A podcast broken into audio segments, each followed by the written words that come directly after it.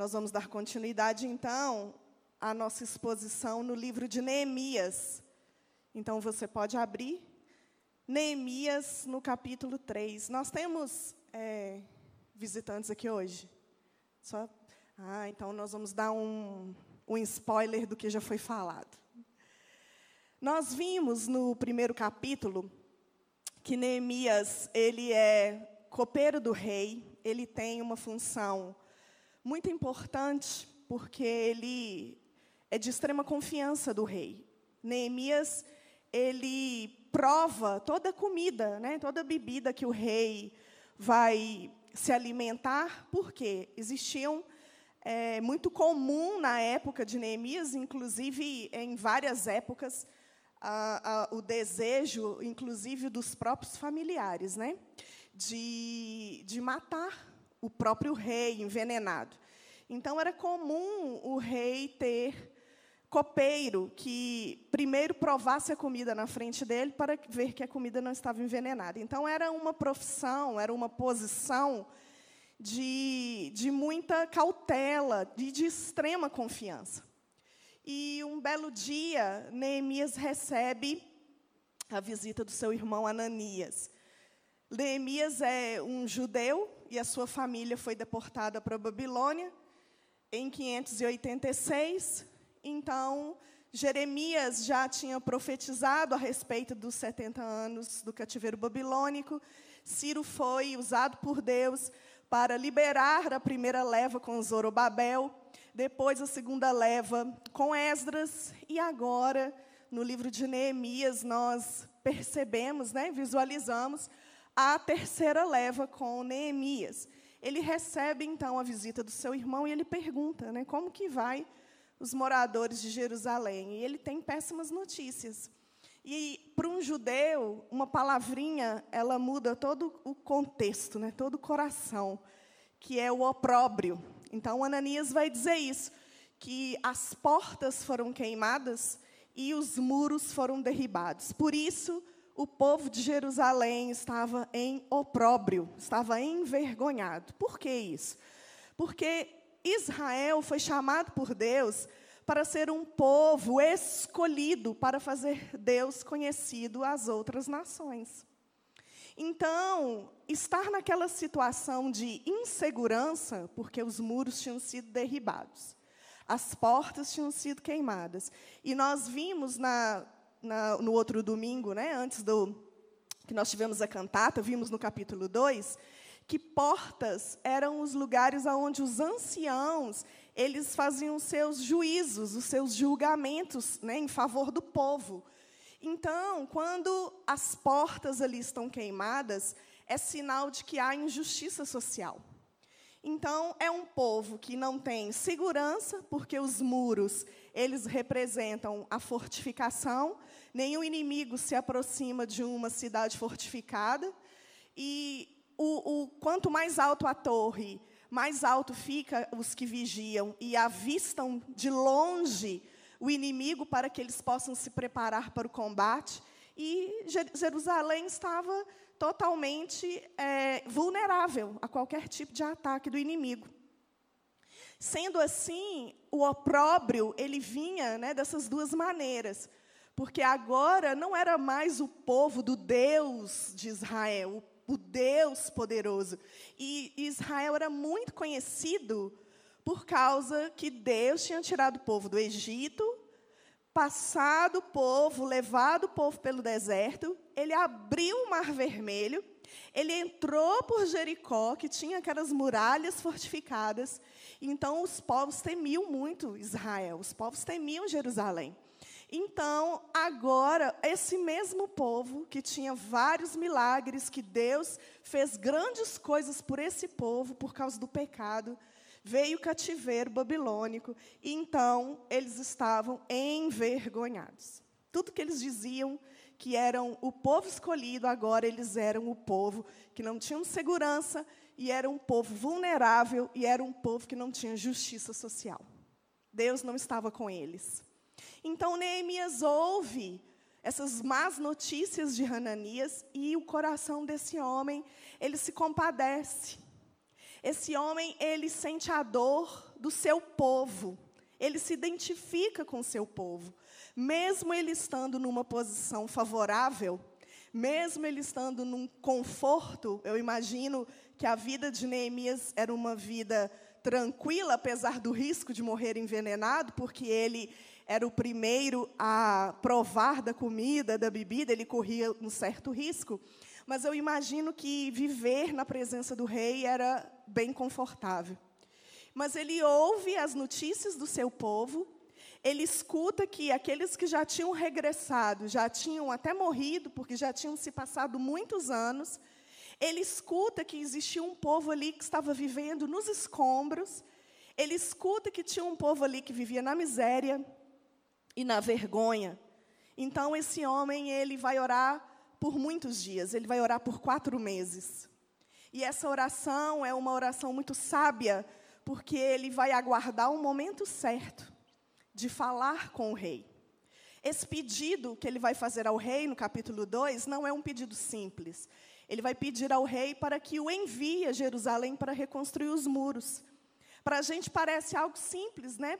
O rei, me libere alguns dias para que eu vá e reconstrua os muros da cidade do meu povo. Mas isso valia o risco da vida do próprio rei. Se, rei, se o rei abrisse mão de Neemias, ele poderia colocar outra pessoa no lugar de Neemias que tivesse o interesse na morte dele. Então não era um pedido simples, não era um pedido fácil. Mas Neemias, então, com oração, ele espera o momento certo. A gente viu também que muito provavelmente era uma ocasião de festa de banquete, a rainha estava presente. Neemias estava oferecendo vinho e ele estava com um olhar triste, um semblante triste. Então, no momento de banquete, oferecendo vinho, que simboliza alegria, o copeiro do rei estar ali com o rosto triste era algo que Neemias teme quando o rei diz: Por que, que você está assim? Né? Deve ser doença de coração, deve ser doença de alma. Por que, que você está abatido? Então, Neemias teme porque ele poderia ser morto. Isso era motivo de ser é, morto por, pelo rei, porque ele, jamais uma pessoa se apresentaria à presença do rei entristecido. Nós vimos com Esther que ninguém se chegava na presença do rei sem o consentimento do rei. E Esther, ela ora, pede os seus compatriotas para orar por ela, porque ela ia se apresentar. E aí então o rei, ele estende o cetro, dizendo que ela era aceitável à sua presença. Lembram disso? Então, para estar na presença do rei, você precisa ser convidado. Para estar na presença do rei, você não pode estar de qualquer jeito. Você não pode se apresentar com qualquer veste. Você não pode se apresentar entristecido, com um coração que talvez não esteja ali. Para estar na presença do rei, é digno você se alegrar junto com ele, ainda mais num momento de banquete. Então, Neemias, ele arrisca a própria vida também quando faz o pedido. Né? Ele diz para Neemias, para o rei, que precisa ir para Jerusalém refazer, reconstruir os muros, porque o povo dele estava em opróbrio, porque os seus compatriotas estavam envergonhados. Então, além disso, ele é ousado, ele pede também segurança, ele pede uma escolta e ele pede também recursos, madeiras, para que ele chegue lá e consiga reconstruir a cidade os muros da cidade que estão destruídos. Quando ele chega lá, em Jerusalém, o rei concede, ele, primeira coisa que ele vai fazer é passar em revista, é visualizar com os próprios olhos como está a cidade.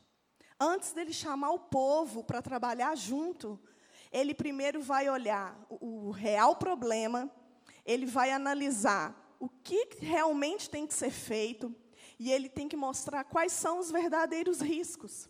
Isso é muito interessante, é um ensinamento de liderança para nós. Porque quando você tem uma visão, o líder sempre tem visão, porque é aquele que enxerga mais alto, ele vai enxergar no topo as condições, ele vai enxergar aquilo que no caos ele vai enxergar aquilo que pode estar acontecendo, né, um milagre acontecendo ali. Mas o verdadeiro líder, ele não, ele não simplesmente chama as pessoas para ir com ele. O verdadeiro líder é aquele que fala verdadeiramente quais são os riscos que se tem para entrar numa visão com ele. E Neemias, ele faz isso, ele não engana, né? Ele chega, ele mostra, ele fala, ele avalia, então ele chama as pessoas, os compatriotas, para reconstruir os muros. E eu queria que você abrisse sua Bíblia aí no capítulo 2, só para a gente rever. Versículo 17. Quando ele chama as pessoas, ele vai dizer, capítulo 2, versículo 17. Então lhes disse: Estais vendo a miséria em que estamos? Jerusalém assolada e as suas portas queimadas. Vinde, pois, reedifiquemos os muros de Jerusalém e deixemos de ser opróbrio. Olha a chamada de Neemias. Esse é, é o versículo-chave do capítulo 2, quando ele não apenas fala o problema, mas como ele sabe resgatar o coração de cada um que está ali. Ele vai dizer: as portas estão queimadas, os muros estão derribados. Vem comigo. Eu estou com vocês. Tem alguém aqui para erguer vocês e vamos deixar de ser opróbrio. Isso para um judeu era algo que ia restaurar não apenas a cidade, mas ia restaurar a identidade. Para o judeu, Jerusalém fazia parte de quem ele era. Então o povo, eles se levantam, eles se declaram, ele vai dizer que a boa mão do Senhor esteve com ele durante toda a viagem. Ele começa a mostrar para as pessoas que não é uma ideia da cabeça dele, não é algo que veio dele, mas que foi o próprio Deus quem o, o despertou para essa obra. Então, esse povo, imediatamente, no capítulo, no versículo 19, 18, vai dizer: Vamos, reedifiquemos, vamos restaurar os muros. E um começou a animar o outro, e ali, em unanimidade, as pessoas começaram a se preparar para reedificar o muro.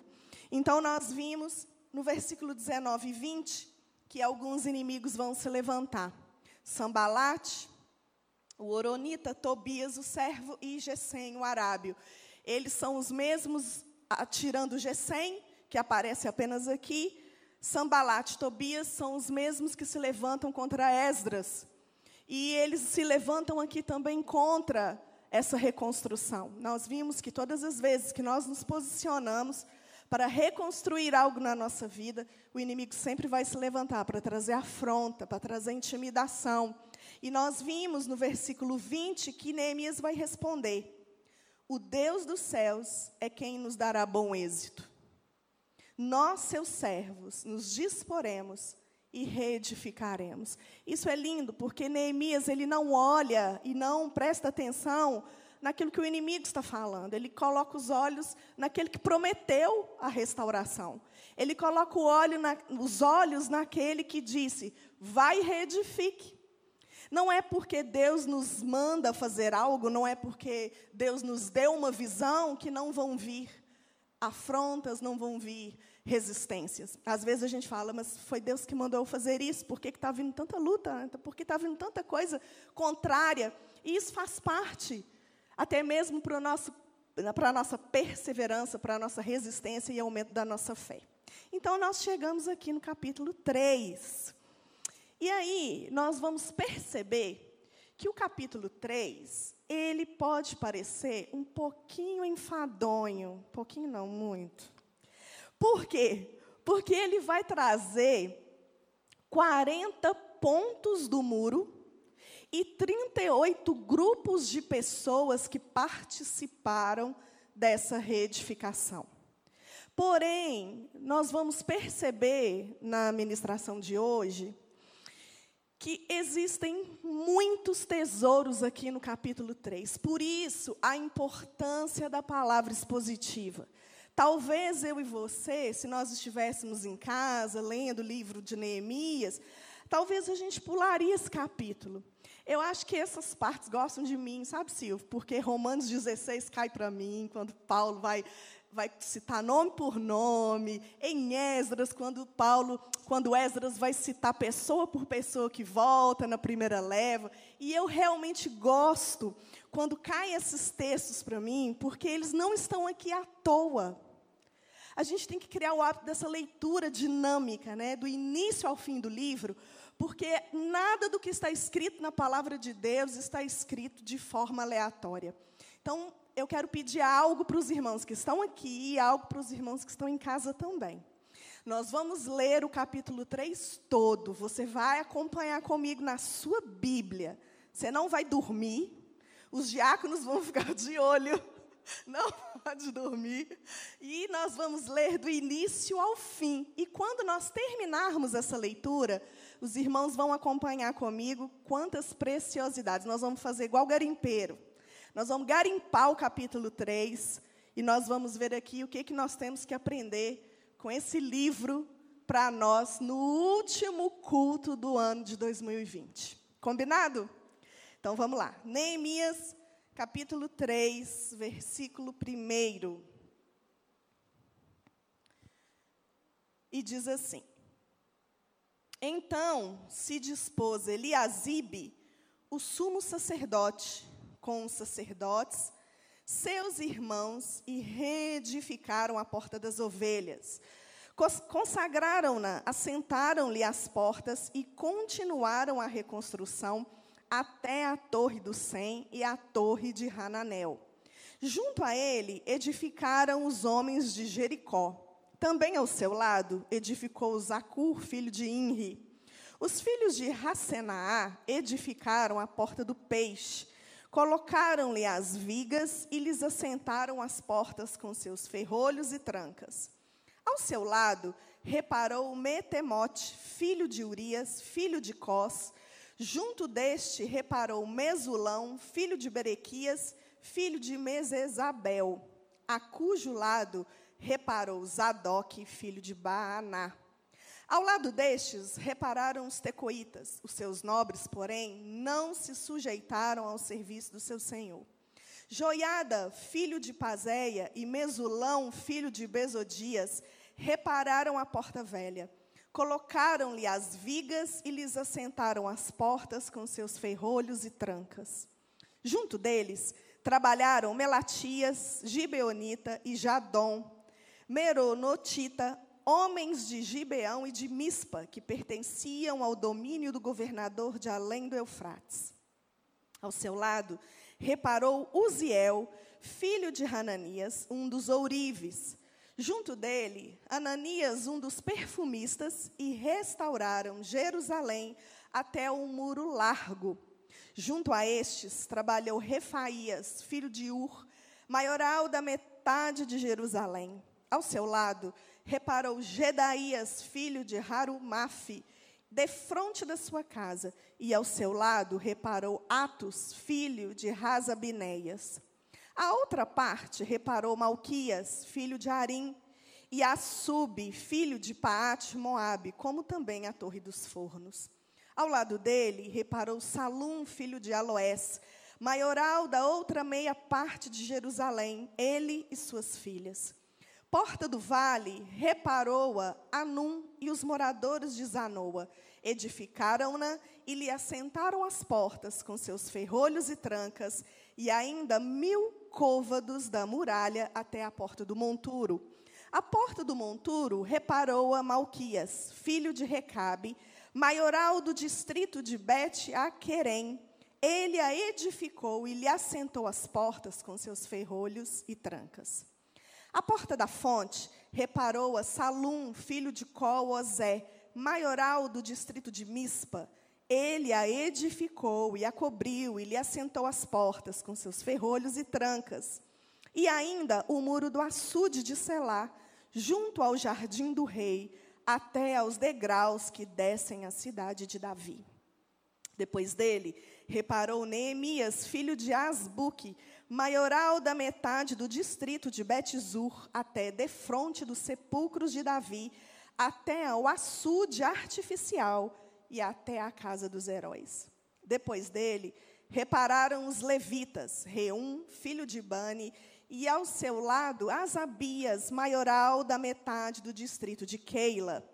Depois dele, repararam seus irmãos, Bavai, filho de Enadade, maioral da metade do distrito de Keila. Ao seu lado, reparou Ezer, filho de Jesua, maioral de Mispa, outra parte de fronte da subida para a casa das armas, no ângulo do muro.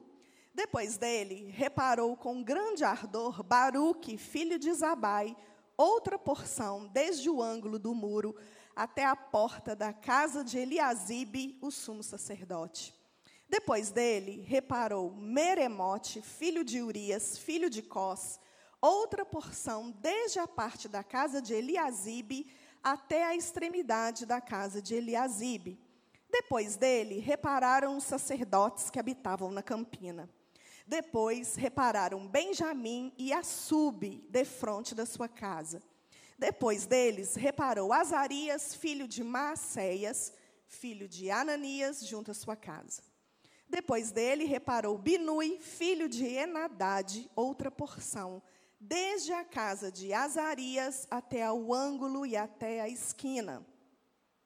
Palau, filho de Uzai, reparou defronte do ângulo e da torre que sai da casa real superior, que está junto ao pátio do cárcere.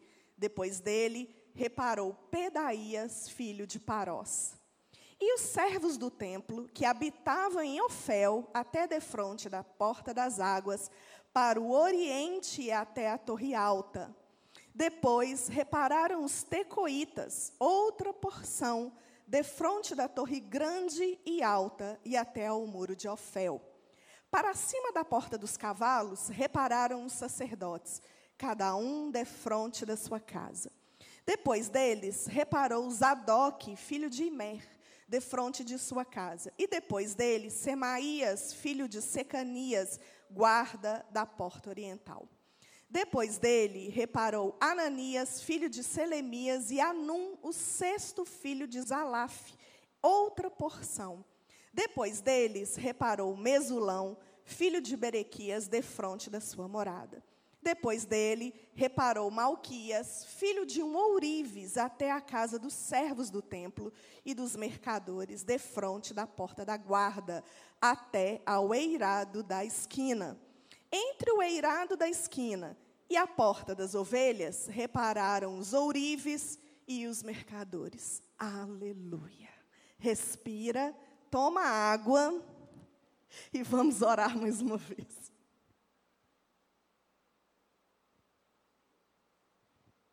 Pai, essa é a tua palavra. Nós queremos te agradecer por ela. E nós sabemos que nada, absolutamente nada, está nas Escrituras em vão. Eu oro mais uma vez para que o teu Espírito Santo nos conduza nesse ensino. Que o Senhor abra os olhos do nosso entendimento nessa manhã. Que o Senhor venha falar conosco, nos despertar Ó oh Deus, que os meus irmãos essa manhã, tanto os que estão aqui presencialmente, quanto aqueles que estão assistindo em casa, ou porventura vão assistir depois dessa transmissão, eu oro para que o Senhor, Pai, edifique a vida de cada um através da tua escritura. Que o capítulo 3 de Neemias não seja apenas um texto que é pouco lido, mas que hoje, em nome de Jesus, a tua igreja exalte a tua palavra. Em nome de Jesus, que nós podemos, possamos sair daqui edificados, ó Deus, consolados, que o Senhor venha, Pai, edificar a tua igreja através desse texto, em nome de Jesus. Amém. Então vamos lá, nós temos alguns princípios muito importantes aqui. A primeira coisa que é importante a gente dizer é que os muros, geralmente muro de cidade, tinha em torno de dois e meio metro de espessura. Não era algo fácil de você derrubar. Muro, além da altura e da espessura, que era uma fortificação de cidade, você não conseguia simplesmente chegar ali, ainda mais nessa época que não tinha tão, tantas coisas que hoje se tem para explosão, por exemplo. Não era algo fácil de se fazer. Então, qual era a estratégia do inimigo para derrubar os muros? Eles colocavam fogo nas portas. Por isso que durante todo o texto a gente percebe eles falando portas queimadas. Por quê? Porque as portas eram encaixadas dentro do muro. Era de madeira. Então, quando se colocava fogo na porta, toda a estrutura à sua volta ficava instável. Ali facilitava, então, que aquela parte próximo da porta fosse derribado. Então, o maior problema estava no muro aonde estavam as portas. Ô Xandão, eu vou te pedir a gentileza de você colocar na transmissão a figura de todas as portas que nós lemos aqui. É, nós vamos perceber que são dez portas ao todo. E em volta dessas portas, no centro, que é a porta das ovelhas, que é a porta mais próxima do templo, eles começam a reconstrução a partir do lado esquerdo. Então, eles começam na porta das ovelhas, nós vimos aqui no versículo 1, quando Eliasibe, o sumo sacerdote, ele vai reedificar essa porta. É, eu acho muito interessante que Esdras e Neemias têm dessas coisas. Esdras, quando eles foram reconstruir o templo, qual foi a primeira coisa que eles reconstruíram? O altar. O altar é lugar de sacrifício. Agora, quando eles vão reconstruir os muros, eles começam pela porta das ovelhas. A porta das ovelhas era aquela que o sumo sacerdote trazia as, os sacrifícios que seriam oferecidos no altar. Olha que interessante. Então, a primeira porta a ser restaurada, a ser reedificada, era a porta das ovelhas, a porta de entrada para o sacrifício. E ela foi reedificada não por qualquer pessoa, mas por um sumo sacerdote. Eliasibe, ele com seu linho fino, né, nós percebemos na palavra que um sumo sacerdote ele não se vestia de qualquer forma, ele tinha todo um aparato que representava Deus, a presença de Deus, a palavra de Deus. Então, ele com aquele, com aquela estola sacerdotal, ele coloca a mão na massa. O que, que esse homem vai fazer? Ele vai mexer com pedra bruta. Olha que exemplo maravilhoso para nós, hoje, como igreja de Cristo. Os líderes, eles não têm só que delegar aquilo que precisa ser feito. O líder não é aquele que só dá a visão e chama o povo. O líder é aquele que arregaça as mangas e bota a mão na massa. Isso é muito lindo, porque a representação do sumo sacerdote é aquele que entra no Santo dos Santos, é aquele que representa o povo diante de Deus, é aquele que, através do sacrifício, chega a Deus e pede perdão pelos pecados. E quando o sumo sacerdote sai de dentro do tabernáculo, o povo se alegra. Por quê? Porque se ele não foi morto, é porque Deus recebeu a oferta. É porque durante mais um ano o povo teria o favor de Deus. Não é assim que nós vemos em Levíticos? Então, representar ali o sumo sacerdote, reedificando a porta das ovelhas, não era algo simplesmente aleatório. Era algo para nos deixar esse ensinamento. A porta das ovelhas é a primeira que deve ser restaurada na minha e na sua vida. A porta das ovelhas, a porta do sacrifício, é aquela que precisa ser a inicial. Eu vou reedificar a minha vida hoje, eu preciso restaurar essa porta. A minha vida precisa ser um sacrifício vivo, santo e agradável a Deus. Então, nós percebemos que o sumo sacerdote era aquele que, além de trazer as ofertas, ele é que dava o aval se aquela oferta era compatível para o sacrifício, se ela era aceitável para o sacrifício. Então, não podia ter defeito. Ele analisava o sacrifício, o cordeiro, a ave, a pomba. Então, quando ele via que aquele sacrifício ele estava apto mediante a lei de Moisés, ele dizia o quê? Eis um cordeiro aceitável. Por isso que nós vemos João Batista, né, eh, no Novo Testamento, ele sendo um sacerdote, porque ele era filho de Zacarias, ele deveria estar no, no templo ali exercendo o seu papel, mas ele escolhe estar no deserto. Ele olha para Jesus, aponta para Jesus e diz o quê? Eis o Cordeiro de Deus, que tira o pecado do mundo. Então, antes de Jesus ir para a cruz, um sumo sacerdote deu o aval aprovando a perfeição do sacrifício. É lindo isso. Então, nós podemos perceber isso, que na reconstrução dos muros, a importância de ser um sumo sacerdote e não reedificando qualquer porta, mas ele ia reedificar a porta da entrada do sacrifício.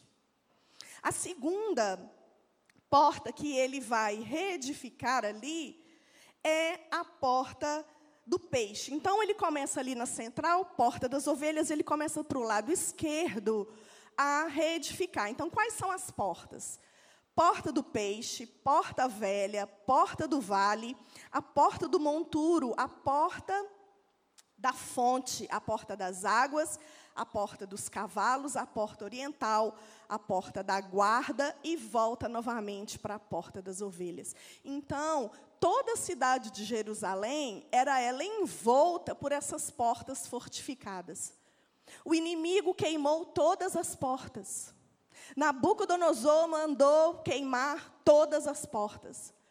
Todo o muro em volta, próximo dessas portas, estava destruído. Tinha lugares que precisavam apenas de uma restauração. Mas tinha lugares que precisavam de uma reconstrução total, e era exatamente próximo dessas portas. Outra observação importante é que nós vemos que em vários pontos se fala que era de frente da sua casa. Neemias, ele tem um aspecto na sua liderança que é a coordenação.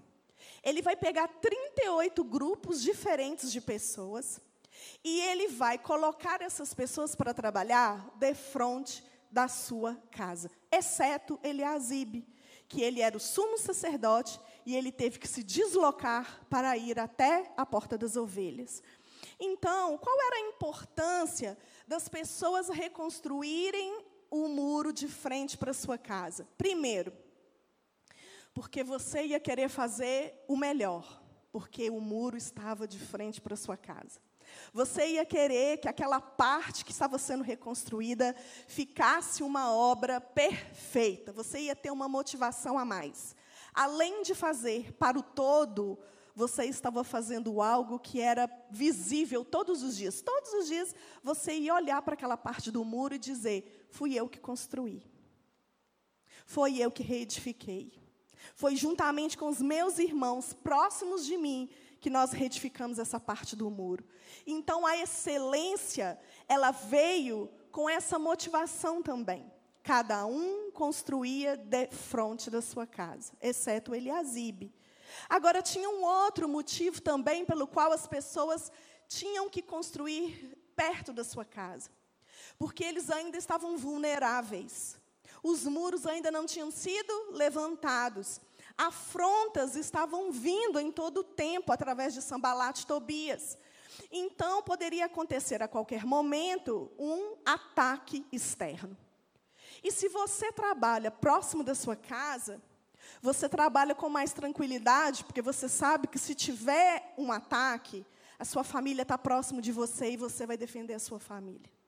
Então, Neemias, ele se preocupa com todos os aspectos daqueles trabalhadores da obra. Isso serve para nós não como obra simplesmente no contexto eclesiástico, mas isso serve para a gente em todos os contextos. Você que é um empresário, por exemplo, você que tem liderados debaixo de você.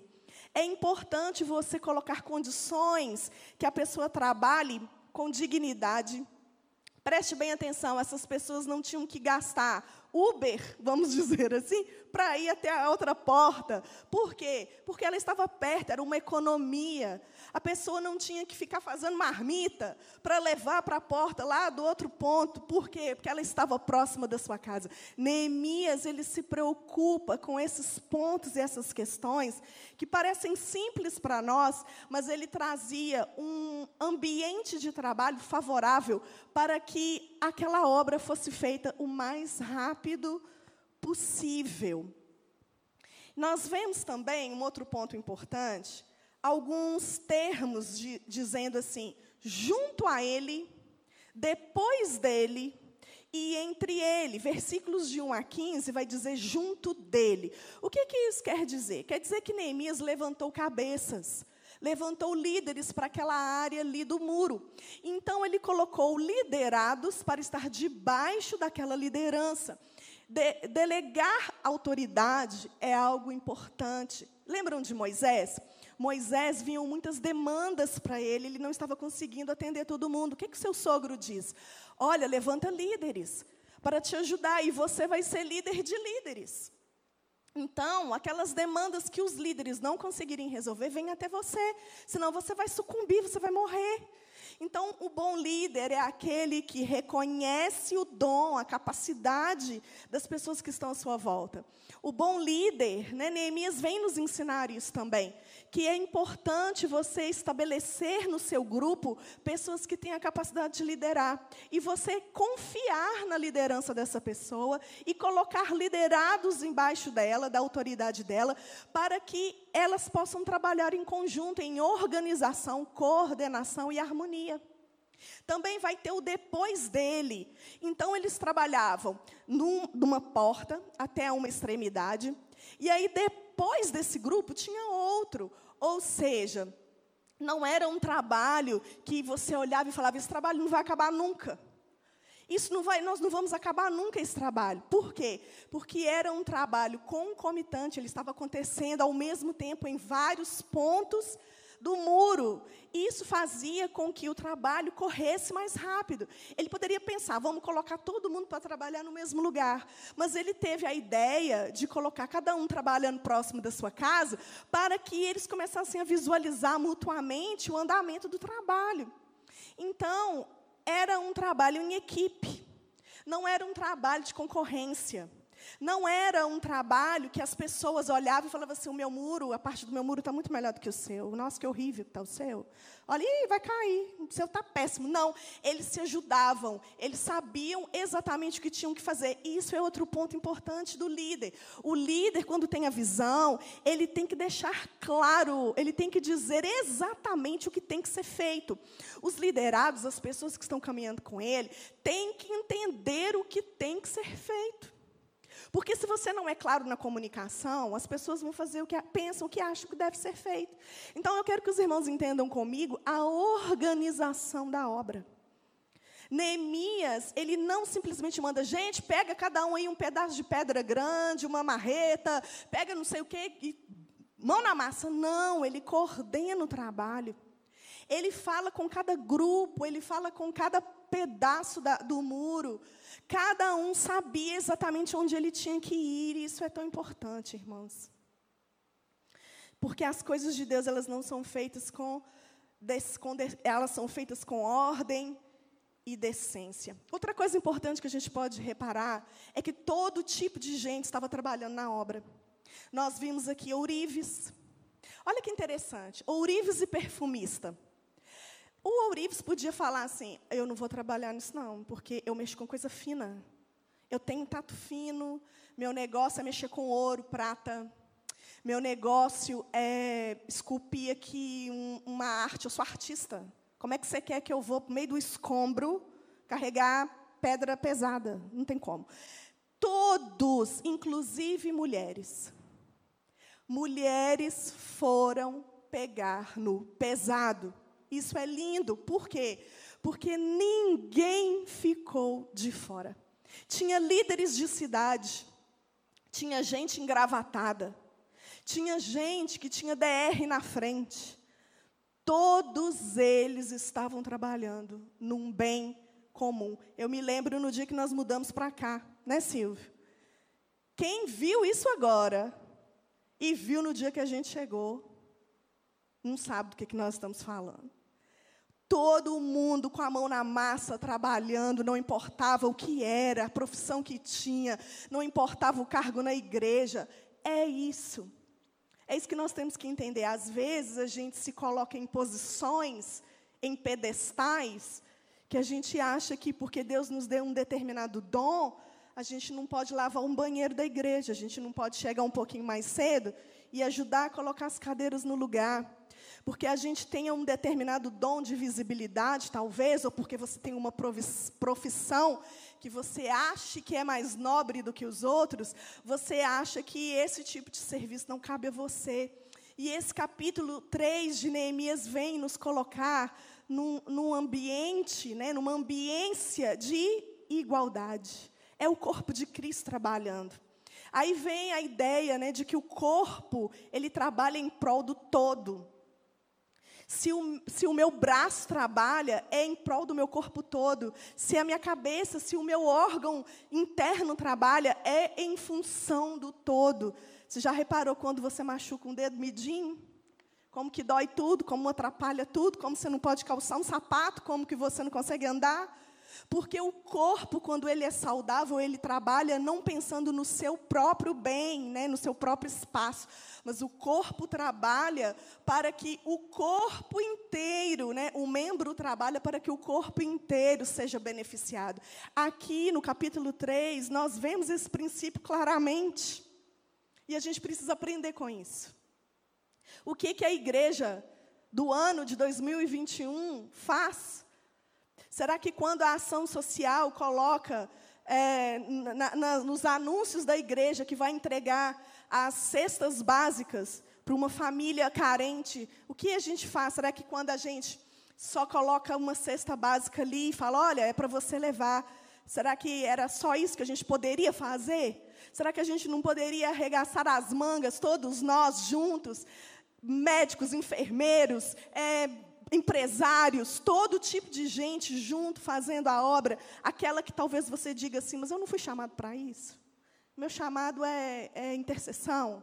Meu chamado é outro. Eu, meu chamado não é fazer esse tipo de trabalho. Mas Neemias vem trazendo a importância da unidade do corpo. De quando se aparece uma necessidade, uma lacuna. É muito fácil, irmãos, quando a gente vê um problema na igreja, a gente aponta o erro e diz: olha, pastor Silvio, eu acho que devia, esse ministério aqui está faltando. Eu acho que isso aqui, ó, devia ter na igreja, não tem, mas a gente é incapaz de dizer, gente, quem é aqui que tem esse dom? Vamos, vamos preencher essa lacuna, vamos fazer isso, vamos todo mundo se mobilizar, porque a igreja é o corpo de Cristo. Nós temos que aprender com Neemias capítulo 3 hoje, que nós não podemos nos esquivar de responsabilidades, porque quando Deus mostra para você uma lacuna, é porque é para você fazer alguma coisa, além só de apontar o erro. Porque às vezes o erro já foi visto. Mas além de você apontar o erro, você chega com uma solução. Olha, pastor, eu nunca tive no, no ministério X, mas eu quero me dispor até que Deus traga os irmãos. Senhor me ensina, fulano, você me ensina, eu posso te ajudar. Isso veio com um espírito de unidade tanta que outras pessoas de outros lugares, vizinhos, começaram a vir trabalhar também. Nós vemos no versículo 5 que os tecoitas, os irmãos de Tecoa, que era da cidade de Amós, eles falam: Eu quero participar. Porém, os nobres não vão, mas os, os de baixo da nobreza falam: nós queremos ajudar. Então, outras pessoas, Gibeão, outros povos, começaram a olhar aquele espírito de unidade, aquele espírito de todo mundo junto, arregaçando a mão, porque eles nunca tinham visto isso, irmãos, muitos tinham nascido ali no meio daqueles escombros. Muitos vizinhos nasceram vendo Israel em opróbrio. E quando eles começam a olhar aquela movimentação, eles dizem: Eu quero ajudar. Você já reparou isso? Às vezes, quando a gente vê uma outra igreja, uma outra denominação fazendo uma coisa que é de Deus, uma visão que é de Deus, você fala assim: Não, eu quero ajudar isso. Eu não sou da sua igreja, não, mas eu quero ajudar. A gente já teve experiências assim. Então, é o quê? É quando o Espírito Santo fala com você e te mostra assim: você é um corpo. Você é um com eles, vai lá e ajuda. Então, é, nós precisamos sair desse comodismo, né, desse lugar de que, não, não é para mim, não, Deus não está me chamando para fazer isso. Qual é a necessidade? Tem alguém para fazer? Não, então é você. Olha, aqui tem uma lacuna. Tem alguém para fazer? Não, então eu vou. Mas eu não sei fazer, não. Vocês me ensinam? A gente ensina. Se a gente não souber, a gente aprende junto. E é assim caminha a igreja. Assim caminha o povo de Deus. Também é uma coisa interessante aqui, é a importância, irmãos, da coordenação, organização, definição daquilo que precisa ser feito, entender a visão, saber como executar e estar em unidade. Isso é importante. Outra coisa também é coloque as pessoas certas no lugar certo. Você precisa olhar para as pessoas, reconhecer o dom, reconhecer o que elas são capazes de fazer, seja dentro da sua casa. Talvez a gente, como mãe, agora eu vou falar para as mães, a gente falha muito na criação dos filhos, sabe por quê? Porque a gente quer dominar tudo, a gente quer fazer tudo do nosso jeito. Aí a gente fala para o menino assim: estende sua cama. Aí o menino vai lá e estende tudo errado. Aí você vira e xinga o menino, pelo amor de Deus, você não sabe estender uma cama. Aí você pode achar que eu mesmo faço. E aí você não estimula no filho, na filha, o desejo de fazer. Você fala assim: olha, filho, que legal, vamos ajeitar aqui, vem cá, ajuda a mamãe. Ajuda, puxa lá que eu puxo aqui. Da próxima vez você vai fazer sozinho, hein? A gente não estimula a pessoa a ir criando independência, não. A gente está vivendo num, num, num tempo em que menino não vai nem na padaria para a gente, que a gente tem medo. Eu lembro que eu, com 14 anos eu trabalhava no centro da cidade, olha que loucura. 14 anos trabalhava no centro da cidade como secretária de dentista. Eu ia no banco para o homem fazer pagamento, eu atravessava a, aquela avenida lá, que eu esqueci o nome. Afonso Pena, com 14 anos. Hoje a gente com filho, o que, que a gente faz? Não vai nem na padaria, não vai nem na esquina. Não vai nem na farmácia, porque uma, auto, né, uma super proteção. E a gente também não está errado de tudo, não, porque o tempo é diferente. Mas o que eu estou trazendo aqui para nós nessa manhã é você precisa enxergar a capacidade que as pessoas têm na sua volta, seja dentro da sua casa, seja no seu trabalho, ou seja aqui dentro da igreja. O que, que elas podem fazer? Muitas vezes nós nos colocamos em lugares que a gente não permite que as pessoas façam melhor do que a gente. Sabe o que, que o líder bom ele faz? Qual é a função de um líder bom? É fazer com que você seja melhor do que eu. É olhar para você e falar assim: você tem de onde pregar, meu filho? Vem, próximo domingo você prega, e prega melhor do que eu. Se você não pregar melhor do que eu, você vai ver comigo. Mas a gente tem medo quando a outra pessoa faz um negócio melhor do que a gente. Porque é um negócio de competição dentro da igreja, da casa de Deus. E Neemias capítulo 3, irmãos, vem nos ensinar isso: que o meu dom é para te edificar, o seu dom é para me edificar. E a gente cresce quando nós trabalhamos juntos, sem competição. Trabalhar em harmonia vai trazer sinergia construtiva. É bem o tema de hoje. A sinergia construtiva ela acontece quando não se tem falhas em nenhum dos pontos que foi estabelecido. Por quê? Porque quando eu vejo uma falha, quando eu vejo um problema, eu não vou competir, vou rir, vou achar bom, mas eu vou estender a mão para ajudar.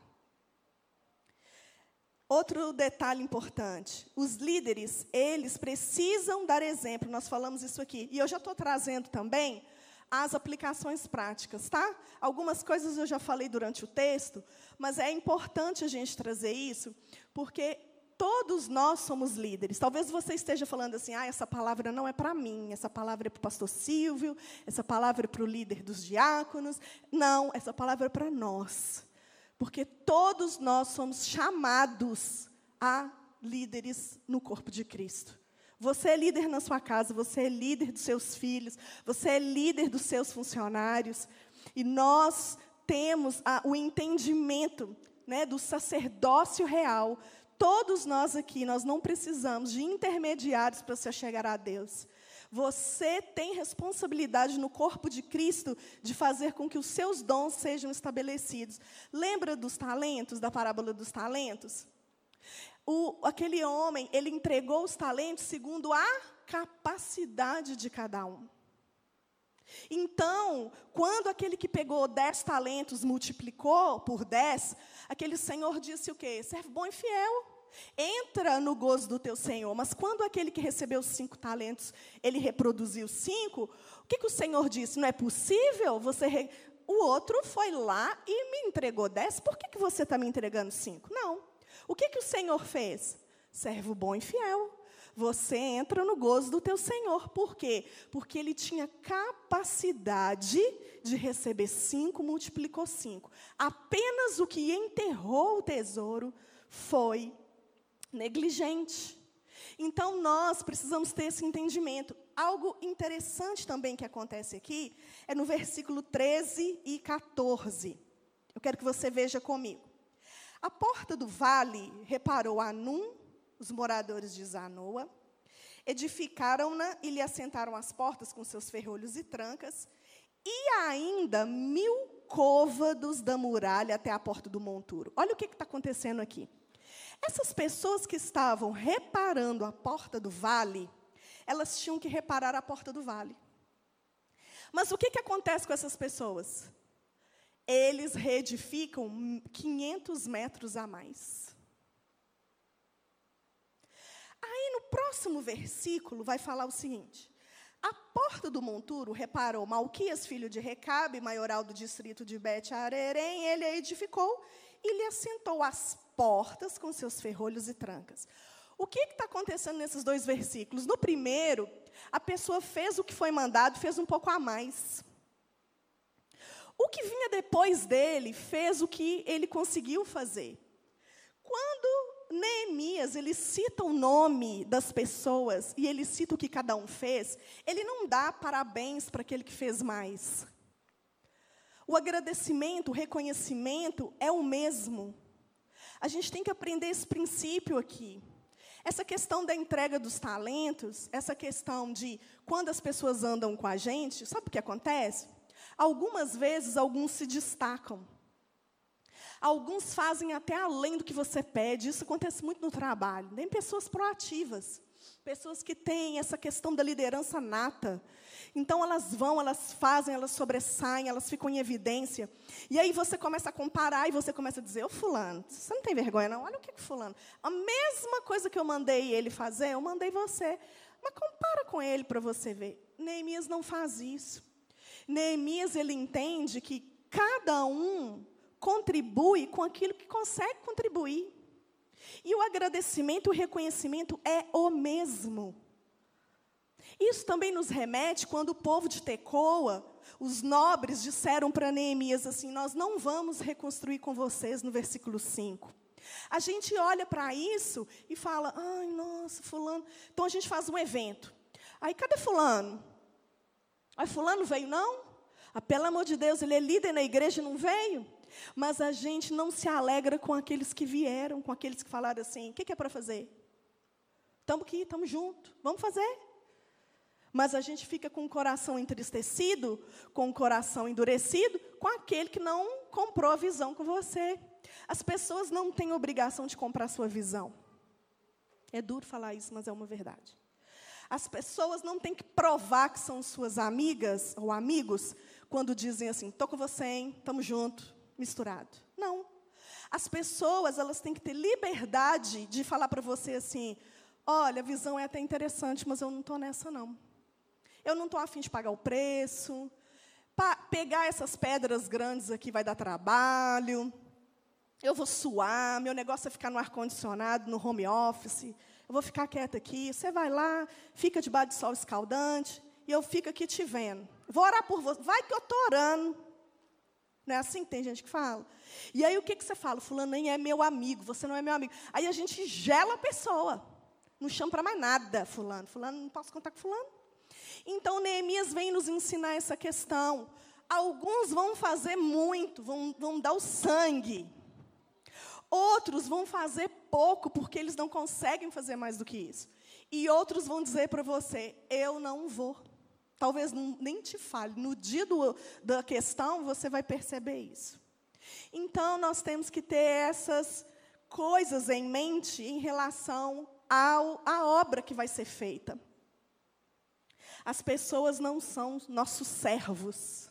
A obra não é nossa. Quando alguém, quando Deus te dá uma visão, escute isso aqui. Para você parar de sofrer. Porque eu sofro também.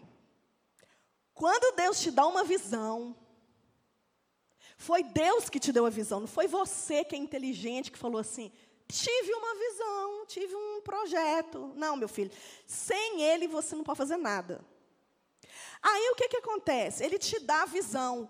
Aí ele vai, o Espírito Santo vai chamar, porque quem chama é Ele, não é você.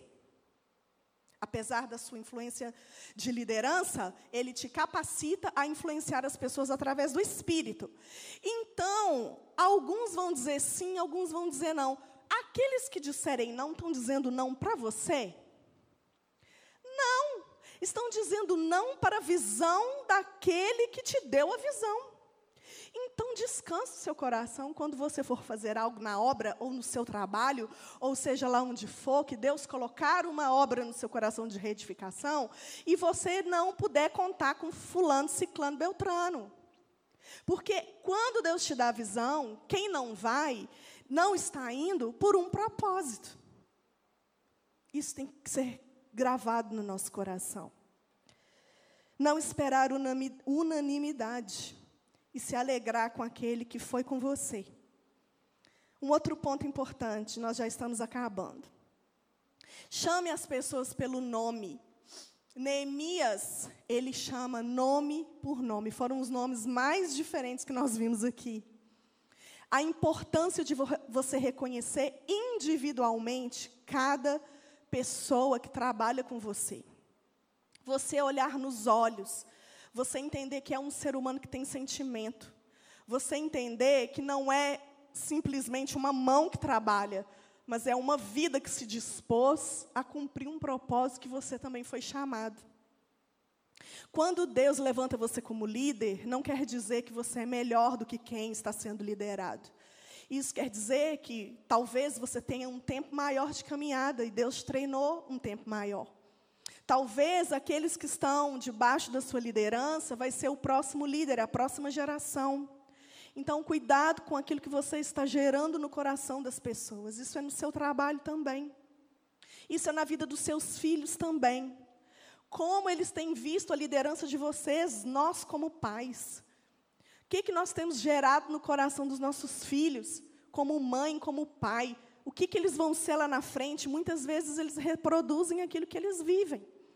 Então, nós precisamos olhar nos olhos, chamar a pessoa pelo nome, reconhecer, perguntar: está tudo bem? Como é que você está? Como é que está a família? Ouvir, saber ouvir as pessoas. Isso tem um nome. Sabe qual é o nome que é que a gente está batendo na tecla há muito tempo e graças a Deus nós temos visto uma diferença tão grande na nossa igreja? Relacionamento. Não adianta você entrar por essa porta, fazer um trabalho e sair sem se relacionar com as pessoas. Relacionamento é fundamental para a obra. Porque se você não tiver relacionamento, sabe o que, que vai acontecer? Você vai passar por cima das pessoas. Você vai passar por cima de todo mundo para alcançar seu objetivo. Então você precisa olhar nos olhos da pessoa, ter compaixão, se compadecer e entender que todo mundo é um com você. Você não é melhor do que ninguém. E para finalizar, o sucesso global, ele foi atestado pelo êxito de cada um. A palavra edificou e reparou nesse capítulo foi citado mais de 40 vezes. Não foi à toa. Talvez a edificação e a reparação de cada coisa na nossa vida, daquilo que Deus vai nos mostrar, talvez seja da nossa igreja, talvez seja do nosso bairro, da nossa cidade, da nossa vizinhança, vai dar muito trabalho. Neemias, ele estava longe, num lugar confortável. Mas tinha gente que vivia ali, naquele lugar, nos escombros, chorando no lugar assolado. E aí nós temos que entender que nós precisamos responder aquilo que o Senhor está falando conosco. Eu pergunto para você que está aqui hoje, eu pergunto para você que está em casa. Para esse ano de 2021, o que Deus tem mostrado para você para reedificar? O que que Deus tem mostrado para você que está em escombro e que vai dar muito trabalho e que você está só chorando nesse lugar? Às vezes é preciso a gente sair do lugar confortável. No capítulo 6, nós vamos ver, versículo 15, que foram 52 dias de trabalho. Parem para pensar uma coisa comigo. Tinha mais de 100 anos que os muros e as portas estavam daquele jeito. Tinha mais de 100 anos que o povo estava em opróbrio.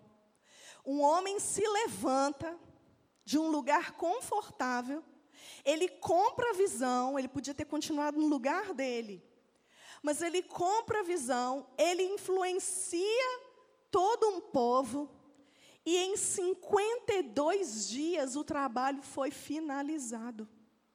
Talvez a gente olha para as ruínas, né, que estão à nossa frente e a gente fala assim: é impossível. Às vezes é o marido, o filho, às vezes é o trabalho. E a gente olha, não tem condição. Mas quando você toma iniciativa, quando você se posiciona e mesmo assim, né, com esse posicionamento, você não dá ouvidos às afrontas da intimidação, e você começa a organizar, uma coisa que Deus tem falado muito comigo pessoalmente é organização. Eu até comprei um planner para mim. Porque é importante você anotar e visualizar o que, que tem que ser feito. Peraí, o que, que eu preciso fazer? E quando fechar o dia, o que, que eu não fiz? Eu vou ter que organizar meu horário amanhã para refazer isso aqui. Porque às vezes a gente entra num bolo, né? entra numa confusão, e a gente se perde no meio dos escombros. E a gente precisa clarear nossa mente o que, que tem que ser feito. E eu não consigo, irmãos, fazer isso, nem vocês conseguem, nem você de casa consegue, se a gente não parar para ouvir Deus. Se a gente não buscar o Senhor, Neemias orou durante quatro meses. Esse homem não veio com, ó, oh, gente, tive uma ideia e pá, não. Ele orou, ele sentou, chorou e buscou direção e orientação daquele que podia dar a solução do problema para ele. Porque muitas vezes a gente acha que o problema é nosso, né? E aí a gente fala, é impossível resolver, mas quando a gente entende que é o Senhor que está nos despertando para esse tempo de edificar, de reestruturar as portas que foram queimadas, é tempo de trazer justiça.